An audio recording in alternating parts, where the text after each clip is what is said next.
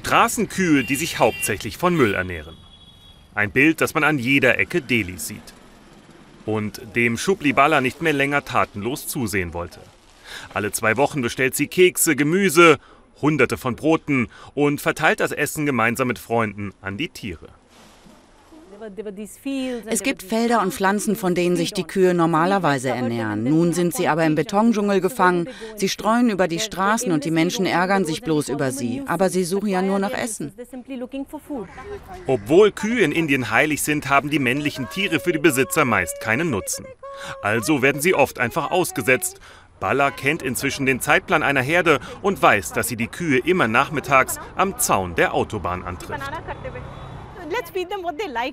Sie sollen das essen, was sie gerne mögen. Sie lieben Bananen, Karotten und vor allen Dingen Parattas.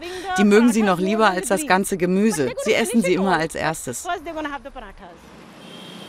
Zum Abschluss der Tour hält Balla immer auch bei Kühen in ihrem eigenen Viertel. Ohne das mitgebrachte Essen müssten die Kühe alleine von den Resten des Haushaltsmülls der Anwohner leben. Genau wie wir uns an das Leben in dieser Stadt gewöhnt haben, haben das auch die Kühe.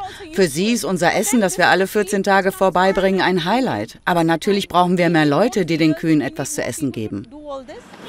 Ihr Wunsch ist es, dass die Menschen Kühe nicht mehr als Ärgernis, sondern als wertvollen Teil ihres Alltags sehen.